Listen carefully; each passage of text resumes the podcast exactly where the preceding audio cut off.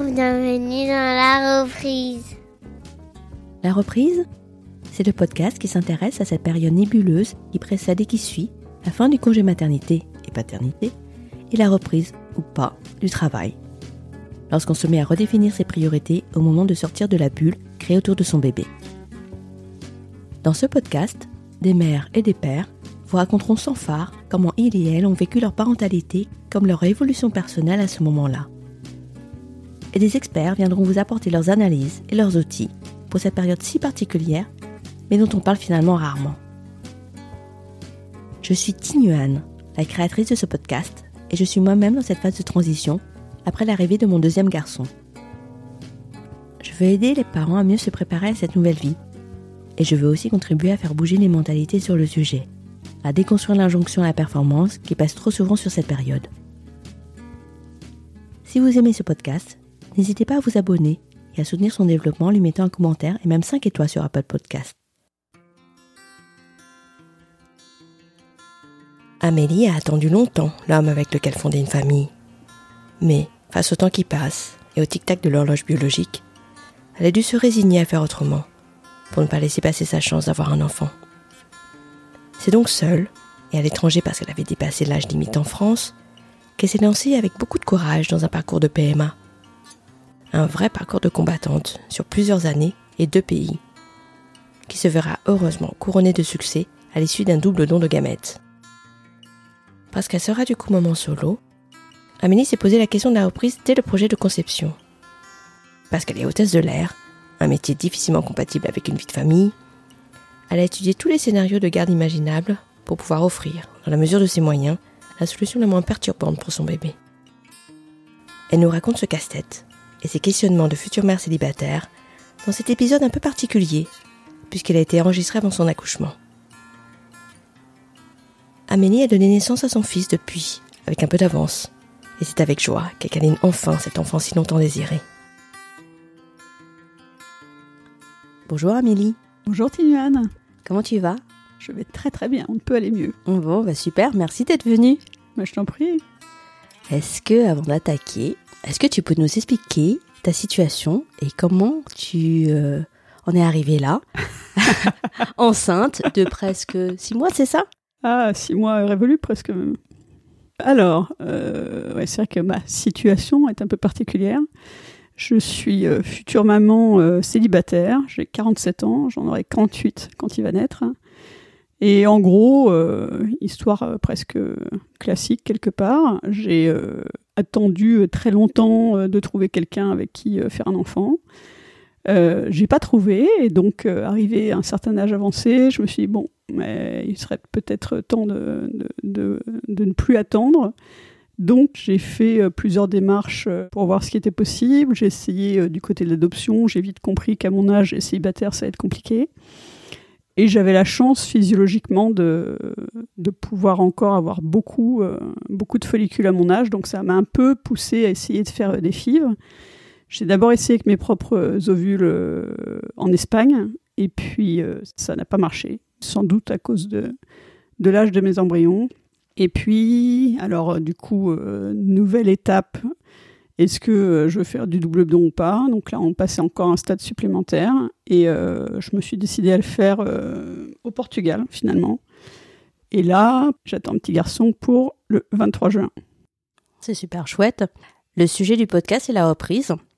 Alors évidemment, tu n'y es pas encore, et l'idée c'est de pouvoir bah, là recueillir ta réflexion sur le sujet, et puis te revoir une fois que tu auras accouché, pas trop vite, hein, histoire de te laisser quand même réatterrir après l'accouchement, et puis te revoir encore une troisième fois, bah, une fois que tu auras repris, et puis du coup voir l'évolution de ta réflexion sur le sujet. Sur ce sujet-là, je crois, pour en avoir discuté avec toi, que la question de la reprise du travail, parce que tu as un travail, on va dire, un petit peu particulier, euh, cette question-là de la reprise, c'est immiscé dans tes réflexions dès ton désir d'enfant, en fait, non? Oui, absolument. C'est-à-dire qu'en plus d'être une maman célibataire, je suis une future maman euh, qui va être absente de temps en temps parce que je suis hôtesse de l'air. Quand on est hôtesse de l'air, une des premières euh, choses qu'on nous dit, c'est que pour la famille, c'est pas évident. Alors c'est vrai qu'il y a des fois on n'est pas là du tout, mais finalement on a quand même énormément de temps euh, disponible chez soi Et j'avais d'autres options. Je pouvais euh, quitter mon travail et reprendre une activité freelance ou des choses comme ça. Mais en fait, je me suis aperçue que ça valait le coup d'essayer comme ça parce que euh, justement, j'ai euh, beaucoup plus de temps disponible et l'esprit complètement libre pour mon enfant. Donc on va voir, mais c'est vrai que c'est un peu la question qui me préoccupe un petit peu encore donc en septembre, normalement, je suis censée reprendre. Est-ce que je vais reprendre euh, déjà sur quel rythme? Parce qu'en plus, en ce moment, avec la crise du coronavirus, la situation n'est pas très claire. Normalement, je fais environ trois vols par mois. Trois vols par mois, ça veut dire que je suis absente sur euh, deux nuits à quatre nuits grand maximum en général. Donc c'est pas si énorme que ça, mais mine de rien, c'est quand même beaucoup, surtout quand l'enfant est très petit. Donc il faut que j'arrive euh, voilà, à gérer cette, euh, cette question des nuits principalement, parce qu'en journée, je pense qu'il y aura de la crèche euh, de toute façon. Voilà, donc la reprise, sur quel rythme on va reprendre, parce que pour l'instant, on est plutôt sur un rythme de 1 à 2 vols par mois grand maximum. Donc si on reprend sur ce rythme-là, c'est relativement facile pour moi à gérer, j'aurais pas besoin de prendre de parental. Si on prend sur un rythme normal, Peut-être que du coup, je vais prendre euh, du parental un peu. Moi, j'aimerais bien, dans l'idéal, euh, nous préserver un peu jusqu'aux six mois du bébé. Donc, euh, à voir ce qu'il ce qu'il faut faire. Pendant tes démarches de PMA, est-ce que ce sujet de la reprise, qui du coup rend un petit peu plus compliqué le postpartum, quand c'était difficile, tu as été tenté de dire ah bah non finalement ça va être trop galère, c'est déjà galère maintenant, c'est peut-être galère après? C'est une des raisons aussi euh, pour lesquelles euh, je cherchais à le faire avec, euh, avec un partenaire. C'est-à-dire que c'est pas que pour le côté pratique, parce que, enfin, idéalement, moi, j'aurais aimé que cet enfant ait un papa, et sinon, à défaut d'un papa, un autre référent, parce que je vois bien, j'ai des amis, des amies lesbiennes qui sont toutes les deux à élever l'enfant, et ça fait une triangulation qui marche très bien aussi. Donc, je pense que c'est sain d'avoir deux référents dans la vie d'un enfant. Mais c'est vrai qu'en plus, quand on est tout seul, bah, le fait d'avoir personne de confiance pour, pour le garder, c'est compliqué. Donc c'est vrai que ça fait partie des choses aussi où je me disais oui mais bon avec mon métier c'est pas possible, euh, dans quelle situation je vais nous mettre, etc. Et puis en fait euh, bon je, je, pense que je finirai toujours euh, par trouver des solutions, mais mais c'est vrai que je, je sais, enfin je savais déjà en commençant ce projet qu'il allait falloir que je m'adapte énormément. Concrètement, en termes de congé maternité, tu as le même que le légal ou tu en as un peu plus? Alors j'ai exactement le même que le légal, c'est-à-dire de 10 semaines. Alors la petite différence, c'est que quand on est hôtesse de l'air, en fait, il y a plusieurs façons de vivre sa grossesse. Soit on peut voler jusqu'à 16 semaines et ensuite être au sol. Pas beaucoup le font parce que les vols, c'est quand même très dur physiquement, il y a des irradiations, on passe des nuits blanches, euh, on est décalé, donc, euh, donc physiquement c'est un peu dur et euh, je pense qu'aucune d'entre nous a dans l'idée de continuer très longtemps quand elle est enceinte. Soit on travaille au sol, donc là, on gagne à peu près deux tiers de notre salaire, parce qu'une grosse partie de notre salaire, ce sont des primes. Soit on, est, euh, on a des problèmes euh, de santé, à ce moment-là, on est arrêté par l'assurance maladie. C'est un peu compliqué, là, parce que du coup, il y a une partie du salaire qui est payée par, euh, par l'assurance maladie. En plus, donc c'est très long. En plus, on peut pas bouger de chez soi, c'est vraiment compliqué. Donc l'autre option, c'est celle qui me concerne. Ils considèrent que c'est une inaptitude, vol et sol. Donc ils ont pris cette option parce que, très objectivement, depuis la crise du coronavirus, donc moi je suis tombée enceinte le 28 septembre, depuis, euh, bah, il n'y a presque pas de poste au sol. Donc s'ils me mettent au sol, en fait, peuvent pas me donner de travail. En plus, comme 47 ans. Et puis, on était en pleine crise Covid, donc du coup, ils m'ont mis en inaptitude. Là où ça les arrange, donc je suis payée comme si je travaillais au sol, à peu près deux tiers de mon salaire, mais du coup, j'ai pas les mêmes obligations que par l'assurance maladie. Donc ça, c'est le très bon côté. Par contre, là où ils sont gagnants un petit peu aussi, c'est que du coup, euh, je ne récupère pas les jours de congé de la moitié de l'année. Ah oui, c'est pas du tout considéré comme un, congé maternité en fait. Non, il va y avoir euh, une quinzaine de jours qui me donneront pas euh, derrière le congé maternité. L'autre chose aussi, c'est que quand on a un congé maternité normal, on peut, si on est en forme à la fin de la grossesse, euh, décider de décaler un petit peu en accord avec le médecin la date de congé prénatal de façon à décaler un petit peu le congé postnatal. Et ça, je peux pas le faire non plus, parce qu'il considère évidemment que je suis en inaptitude, donc, donc voilà. Ah oui, donc tu as vraiment le, minimum, minimum légal. J'ai le minimum, minimum légal.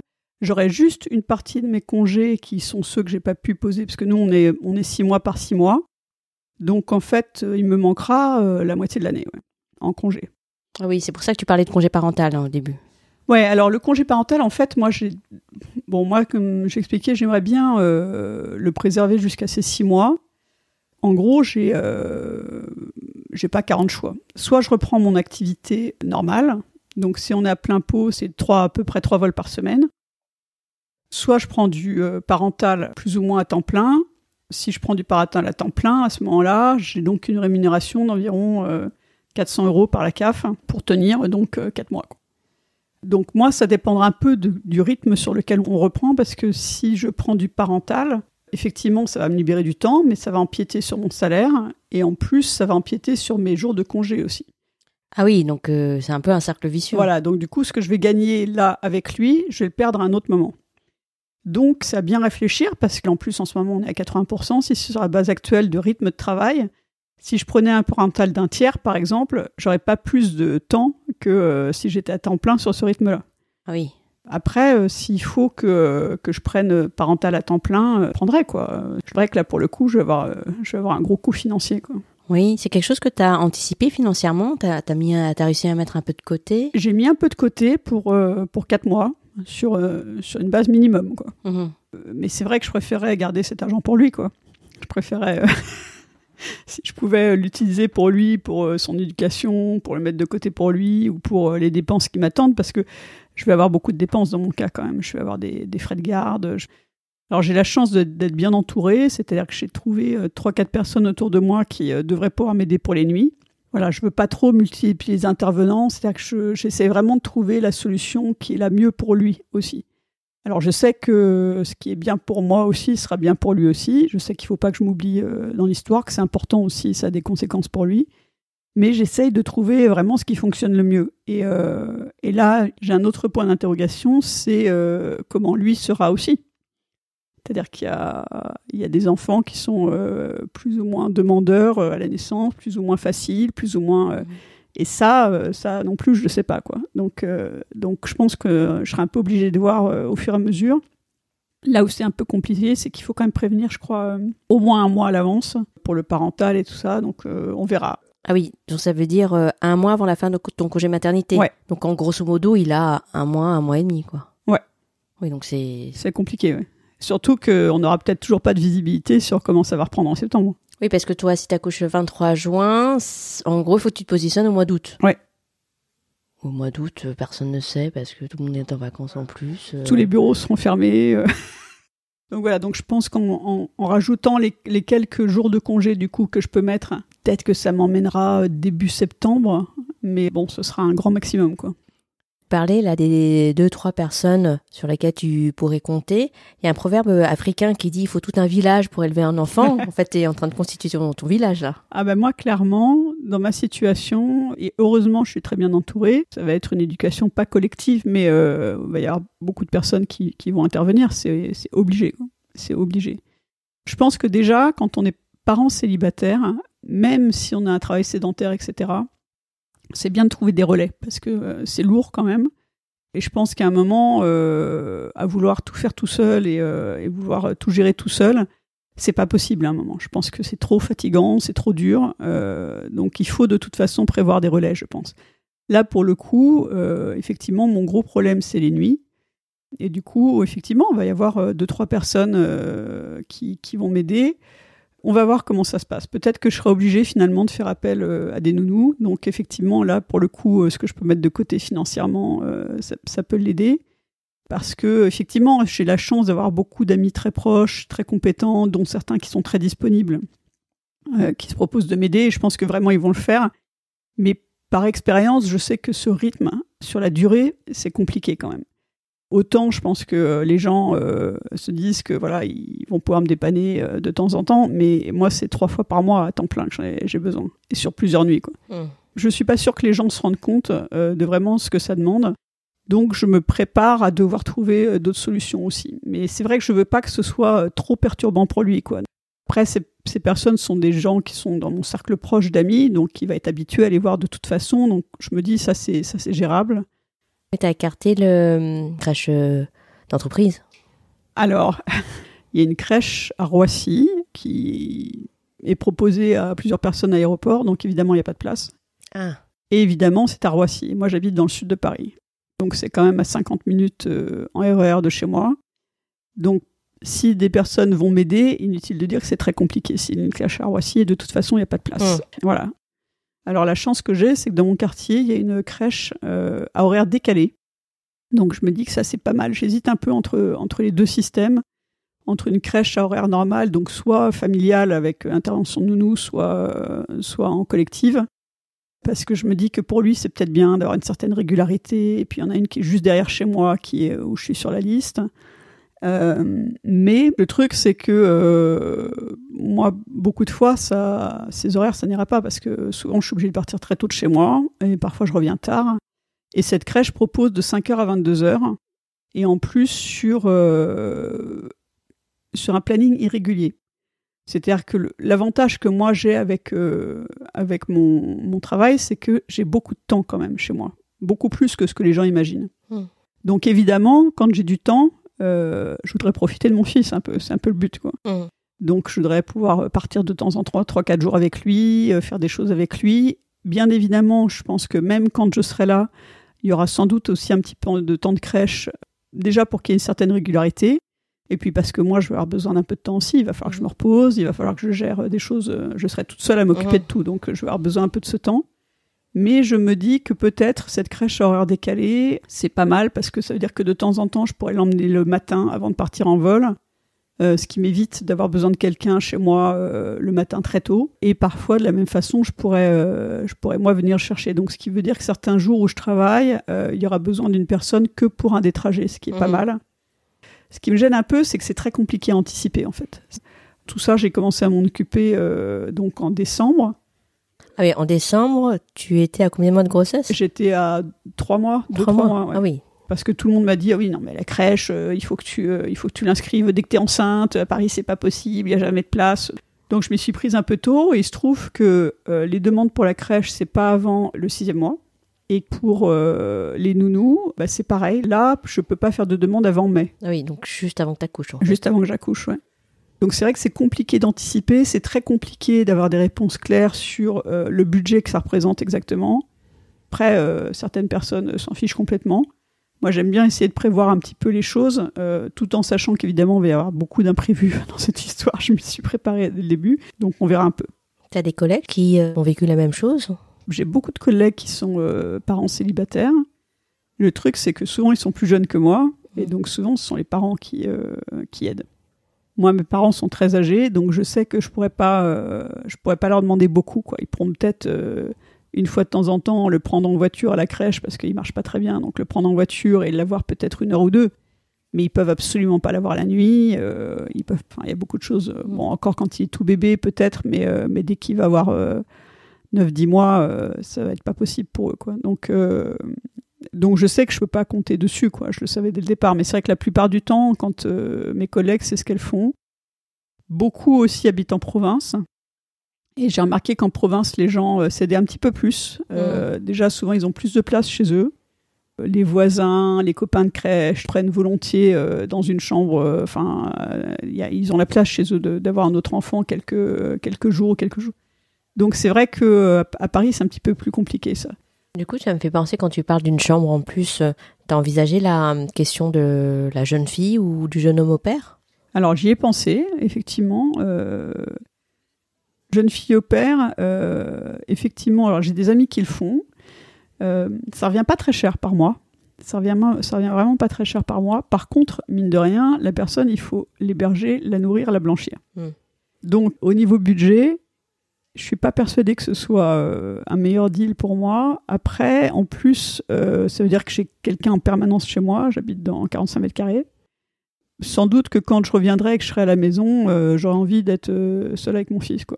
Je pense. Mais ça fait partie des solutions que j'ai envisagées. J'ai même pensé, mes parents ont une maison en province, j'ai même pensé y aller pour un certain temps, louer mon appartement entre temps. voilà, on pense à plein de solutions différentes. Mais c'est vrai que m'éloigner alors que j'ai euh, un soutien euh, amical et familial euh, ici, bon, à voir. On verra s'il faut s'adapter, on s'adaptera, quoi.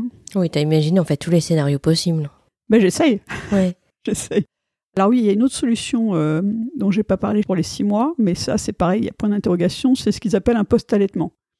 Donc ça c'est valable jusqu'aux six mois de l'enfant. Mmh. Donc ça c'est pas mal parce que, alors évidemment du coup je serai, je travaillerai toute la journée. Par contre j'aurai toutes mes nuits à la maison, mais pour l'instant il n'y a pas de place. Parce que c'est quoi un poste allaitement C'est un poste au sol C'est un poste au sol. C'est un poste au sol. Donc, euh, alors c'est vrai que financièrement, euh, c'est moins intéressant parce que moi j'ai une grosse partie de prime. Donc, Mhm. mais bon, ce serait toujours mieux que euh, que de payer que que 400 euros par la CAF ou voilà. Donc à voir si. Mais tout ça, ça dépend aussi effectivement du rythme de reprise parce que si j'ai qu'un vol par mois. Très franchement, il vaut mieux que je garde mon boulot à, à- enfin, à- aux 80% comme on a en ce moment et que, et que je me débrouille pour un vol par mois. Quoi. Mhm. Je serai plus disponible pour lui. Oui, c'est sûr. Que, Surtout, je compte à, à l'été, quoi. Donc, euh, Effectivement, si, euh, si, si la pandémie est encore là pour plein de raisons, qu'il y a moins de vols euh, comme, comme aujourd'hui, si t'as qu'un vol par mois, euh, tu seras très disponible pour ton enfant. bah, il n'y a pas que la pandémie. C'est-à-dire que le, le, le trafic aérien en ce moment est quand même pas mal impacté. Euh, septembre, on va reprendre pas sur euh, les congés, on va reprendre sur euh, Ah oui, c'est vrai. sur donc les gens qui voyagent beaucoup pendant l'année. Ça fait déjà beaucoup de gens, hein, mais c'est c'est pas la même densité que que pendant l'été, par exemple. Donc, il faut voir effectivement comment on va reprendre le trafic aérien à ce moment-là, quoi. Donc Oui, donc euh, t'es vraiment dans le flou total. bah, comme eux le sont aussi, hein, ça sert à rien que j'essaye d'obtenir plus de réponses de leur part parce que euh, comme, euh, comme nous, ils savent pas. Mais bon, enfin, moi, je, je, je pense que vraiment le, l'activité aérienne reprendra pas plein pot avant au moins euh, le milieu 2022. Mais à savoir si, euh, moi, je, je pense quand même que d'ici septembre, avec la vaccination, etc., il y aura quand même un gros, une grosse partie de l'activité qui reprendra en septembre, à mon avis. On verra. Et euh, du coup, bon, forcément, euh, de par ta situation et ton métier, le mode de garde, c'est la préoccupation principale euh, aujourd'hui avant Ouais. l'accouchement. T'en as d'autres, toi, par rapport à, euh, bah, au postpartum et la reprise du travail? Le postpartum, pas des masses. Non, je suis assez confiante de ça. Je pense que ça fait partie des, des- des bons côtés de faire un enfant plus tard. Déjà, j'ai vu beaucoup d'amis autour de moi, une grosse majorité qui ont eu des enfants, donc j'ai eu le temps de voir un petit peu comment ça se passait. Et puis, euh, pour le coup, j'ai vraiment pris le temps de mûrir mon projet, d'y réfléchir. Et on est à mon âge, je pense qu'on est peut-être un petit peu plus posé, on sait un peu plus euh, où on va, ce qu'on veut. Donc, euh, donc peut-être que je le je le prends mieux que si j'avais fait ce projet à 25 ans, par exemple. Hmm. La question qui me préoccupe un petit peu, pas qui me préoccupe, mais à, à laquelle je pense régulièrement, c'est comment je vais euh, lui expliquer son histoire. Hmm. Et euh, comment je vais euh, gérer le fait qu'il n'ait pas de papa, quoi. Parce que ça, c'est une question qui va venir euh, très vite. À l'école, à la crèche, déjà, déjà quand je dis que avoir un enfant, les gens me regardent avec des yeux ronds en se demandant mais où est le père Qui est le père? Donc j'explique sans, aucun problème aux adultes.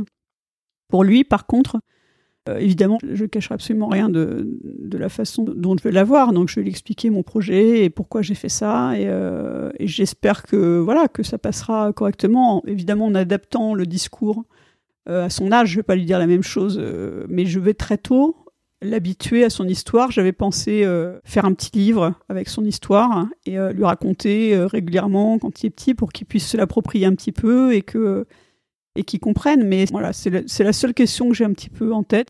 Voilà, j'impose à cet enfant euh, le fait de ne pas avoir de papa et de l'avoir pour le coup vraiment voulu. Quoi. C'est, pas un accident, c'est une démarche volontaire.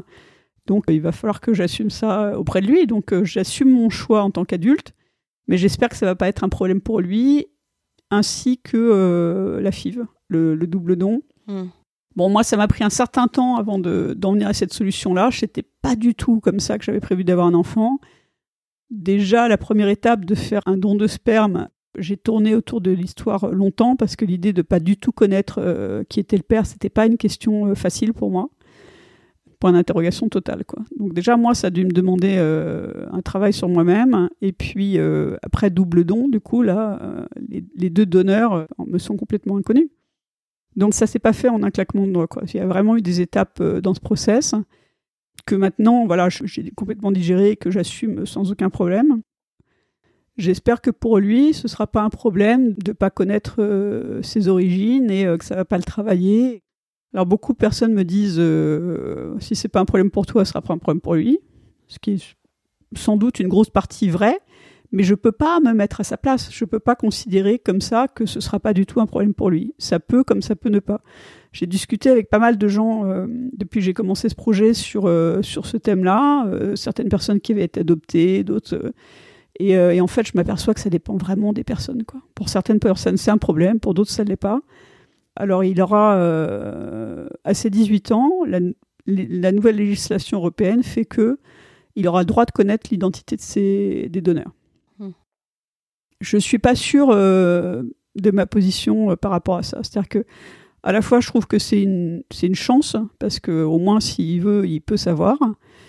Mais euh, quelque part, bêtement, je suis un peu anxieuse aussi de, de savoir ce qu'il peut trouver. Quoi.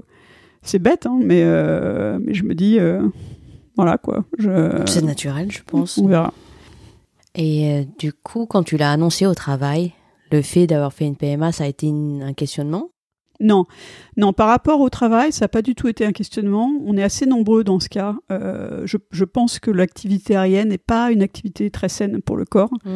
et que beaucoup de beaucoup de gens qui travaillent dans l'aérien euh, rencontrent des problèmes de stérilité. Donc, ah euh, donc du coup, la PMA est assez fréquente. Le truc, c'est qu'en France, c'est normalement autorisé jusqu'à l'âge de 43 ans. Mmh et, pris en charge par la Sécu jusqu'à l'âge de 43 ans. Et quand moi j'ai commencé, c'était pas possible pour les femmes célibataires aussi. Donc c'est pour ça que je suis allée euh, à l'étranger. Donc euh, au travail, non, ça n'a pas été un problème. Par contre, c'est vrai que j'ai eu droit à aucun aménagement, aucun aménagement de, planning ou de disponibilité parce que bah, j'étais pas dans le cadre de la PMA avec la sécurité sociale. Pardon? Ben non. Mais parce que sinon ils ont droit à un... Ah oui, pour toutes tes tentatives en fait. Ouais. Ah. Et oui, parce que les tentatives, il faut les prévoir. Nous, on, fait nos demandes de planning deux mois à l'avance. Ah oui, d'accord. Donc, il faut savoir exactement quand est-ce qu'on compte faire le traitement. Et puis après, euh, ces résultats sous 11 à 14 jours. Ou normalement, après un transfert, on doit être très vigilant sur l'activité physique. Donc, c'est idéalement, il ne faut pas travailler pendant 15 jours. Mm.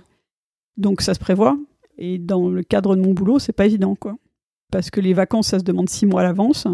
Ah oui, donc, donc ça c'est compliqué. Donc j'ai sept jours off par mois d'affilée. Donc souvent je jouais sur la frontière du mois, mais après il faut que ça puisse caler avec euh, le cycle parce que effectivement en PMA on peut contrôler un petit peu plus le jour, mais à partir du moment où le traitement commence, il faut que ce soit un certain jour. Et le traitement il commence souvent un mois avant le avant le transfert, donc euh, c'est assez compliqué. C'est vrai que dans le cadre d'une PMA prise en charge en France, du coup, on a des possibilités d'aménagement de planning. Mais dans mon cas, ce n'était pas le cas. C'est le cas de toutes les entreprises J'imagine que c'est le cas pour toutes les entreprises. Pour le coup, pour nous, c'est particulièrement important parce que quand on travaille, on n'est pas là du tout. Hmm. Enfin, le planning dans, notre métier, c'est quelque chose d'assez compliqué. Mais j'ai l'impression que c'est un aménagement euh, prévu par la loi puisque ça dépend euh, de la prise en charge par la sécurité sociale, etc. Hmm. Donc, euh, donc j'imagine que c'est prévu. Et du coup, quand tu as fait ta PMA, les gens étaient au courant ou c'était vraiment Alors, secret? Non, alors j'ai pas tenu énormément de gens courants, déjà parce que on a, un, on a un métier qui fait qu'on n'a pas un rapport euh, très régulier avec, euh, mm. avec les mêmes intervenants. Je dépends d'un cadre qui était au courant, puisque j'ai dû quand même parfois faire une demande exceptionnelle euh, d'aménagement. Et puis, donc, la responsable des, des, relations humaines de mon secteur était au courant aussi, avec qui j'ai pu voir justement les, les rares fois où c'était compliqué de décaler un peu mes vacances pour les mettre au moment de, des transferts, etc. Sinon, non, j'en ai pas parlé. Mais même autour de moi, j'en ai pas parlé énormément en fait. Euh, au début, j'en ai parlé à une douzaine d'amis. Euh, parce que j'avais vraiment besoin de conseils. Euh, enfin, j'avais besoin d'en parler parce que c'est assez vertigineux comme projet quand même, à savoir si double don, pas double don, si faire un enfant toute seule. Enfin, c'est un, un, peu compliqué quand même. Donc, donc on a besoin un peu d'en parler avec des gens. Mais en fait, je me suis aperçue que quand les filles échouaient, c'était plus compliqué quand il y avait des gens au courant. Hmm. Enfin, dans mon cas, en tout cas. J'imagine que pour certaines personnes, elles ont besoin absolument d'être réconfortées par plein de gens, etc. Moi, dans mon cas, je me suis aperçue que j'étais un peu dans ma bulle, en fait, à chaque fois, et que quand ça échouait, je surmontais mieux quand euh, il y avait peu de personnes au courant que quand il y avait des gens euh, à prévenir ouais, euh, et bien intentionnés et compatissants mais c'est en fait ça rend la chose encore plus lourde que, que quand j'arrivais mieux à l'évacuer sans que les gens soient au courant mm. donc très rapidement en fait je crois que c'est après la deuxième tentative j'ai arrêté d'en parler aux gens. Il y avait que une copine qui est en Espagne, donc qui avait suivi un peu le process chez qui j'allais quand, quand j'allais faire les filles, qui était au courant. Et donc, l'ami qui était au Portugal quand après je suis allée au Portugal. Quoi. En termes de carrière euh, chez Blabla Airlines, la maternité, elle est bien intégrée? Je sais pas trop, je vais voir. Je vais voir un peu à l'usage. J'ai l'impression que pas plus qu'ailleurs, en fait. Je sais que par exemple pour l'allaitement, il y a certains commandants de bord qui acceptent que les hôtesses tirent leur lait euh, en cabine, cachées derrière un rideau, etc. Mais je pense que dans une majorité des cas, on doit faire ça euh, dans les toilettes ou dans le poste de repos, à l'abri des regards. Quoi. Quant à la, à disponibilité pour les enfants, etc., ben, pff, on est un peu tous dans le même bain, quoi. Donc on peut pas trop demander des choses en plus, quoi. Donc à part les gens qui travaillent au sol, on, est tous dans la même situation, sauf qu'effectivement la plupart d'entre nous euh, sont en couple, Hmm. donc c'est plus facile. Mais parfois les deux sont navigants, donc là c'est pas évident non plus, quoi. Encore une fois, je pense que la grosse différence dans mon cas, c'est l'âge, en fait. C'est le fait que, euh, à mon âge, effectivement, je peux pas compter sur l'aide de mes parents, parce que c'est quand même ce que font euh, beaucoup des navigants, Mm. quoi. C'est les grands-parents qui, qui aident quand, euh, quand ils sont partis, quoi. On va espérer que ton village euh, soit, soit là et bien soutenant pour toi. J'ai un super village, donc j'ai la chance. j'ai la chance d'avoir d'avoir un super, un super conseil municipal. Non, non, non, mais je suis pas. Parfois, je suis très inquiète, j'ai une espèce de bouffée de panique, mais la plupart du temps, je suis, je suis pas très inquiète en fait. J'ai l'impression que de toute façon, on finit toujours par se débrouiller et bah, une fois que les choses sont là, on s'adapte. Donc, parfois, je suis pas plus inquiète que ça. Vraiment, j'essaie vraiment de trouver euh, la façon de gérer la situation qui soit la moins impactante pour lui. Après, j'ai un autre métier à côté que je serais peut-être prêt à reprendre euh, si jamais je m'aperçois que c'est trop compliqué. Quoi. Oui, t'es passé en ressources. Je suis Enfin, tu peux rebondir. Oui, je peux rebondir. Il y a, il y a toujours des façons de rebondir. Quoi. Mais bon, j'essaie de trouver euh, ce qui nous correspondra le mieux à tous les deux. Quoi. Ben, on espère pour toi que tu trouveras. Je suis sûre que je finirai par trouver. Ouais, c'est sûr. Puis tu Ouais. viendras nous raconter surtout. Ben voilà, les péripéties. Exactement. Non, c'était une folie, il fallait pas le faire, c'est n'importe quoi. Je pense pas. Ça devrait aller. Bon, bah d'ici là, en tout cas, on te souhaite une Ouais. bonne fin de grossesse, Ouais, ouais, pas de problème. une belle rencontre surtout avec ton bébé. Je suis assez impatiente là. L'avantage, c'est que j'ai beaucoup d'échos, donc ça c'est super. Je le vois entre guillemets régulièrement, c'est c'est sympa. Mais c'est vrai que je suis assez, euh, je suis assez curieuse ouais, de, de le rencontrer, ça va être chouette. Et- Ouais, ça va arriver vite maintenant. Ouais, ça va être, euh, ouais, ça, ça va déjà aller très vite, donc Ouais, je pense que ça va aller très très vite. Bon, en, tout, super. en tout cas, on te souhaite tout plein de bonheur. Un accouchement pas trop compliqué. On verra, Voilà. on verra. Là aussi, euh, on peut pas prévoir. Oh non. Et surtout une belle rencontre. Ouais, ça va être super, j'en suis sûre. Oh, à bientôt, Amélie. À bientôt, Tiniane. Vous l'avez compris, Amélie n'est pas du genre à foncer tête baissée dans l'inconnu. Elle aime anticiper, et c'est heureux, car sa situation de mère célibataire et hôtesse de l'air nécessite de vraies capacités d'organisation et de planification. Mais bien sûr, entre ce qu'on imagine et la réalité, il y a souvent un gap, même toujours quand il s'agit de maternité. Amélie reviendra donc dans quelques mois pour raconter son postpartum. Elle nous dira si l'expérience de la maternité aura fait évoluer ou non sa relation au travail et ses scénarios de reprise.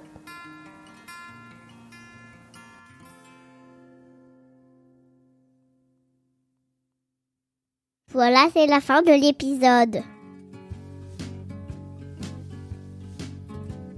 Si vous avez aimé cet épisode, n'hésitez pas à le partager autour de vous et sur les réseaux sociaux. C'est le meilleur moyen de faire évoluer les mentalités sur le sujet.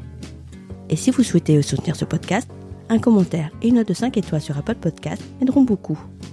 Je vous donne rendez-vous dans deux semaines pour le prochain épisode. Et d'ici là, rendez-vous sur Instagram, at lareprise.podcast.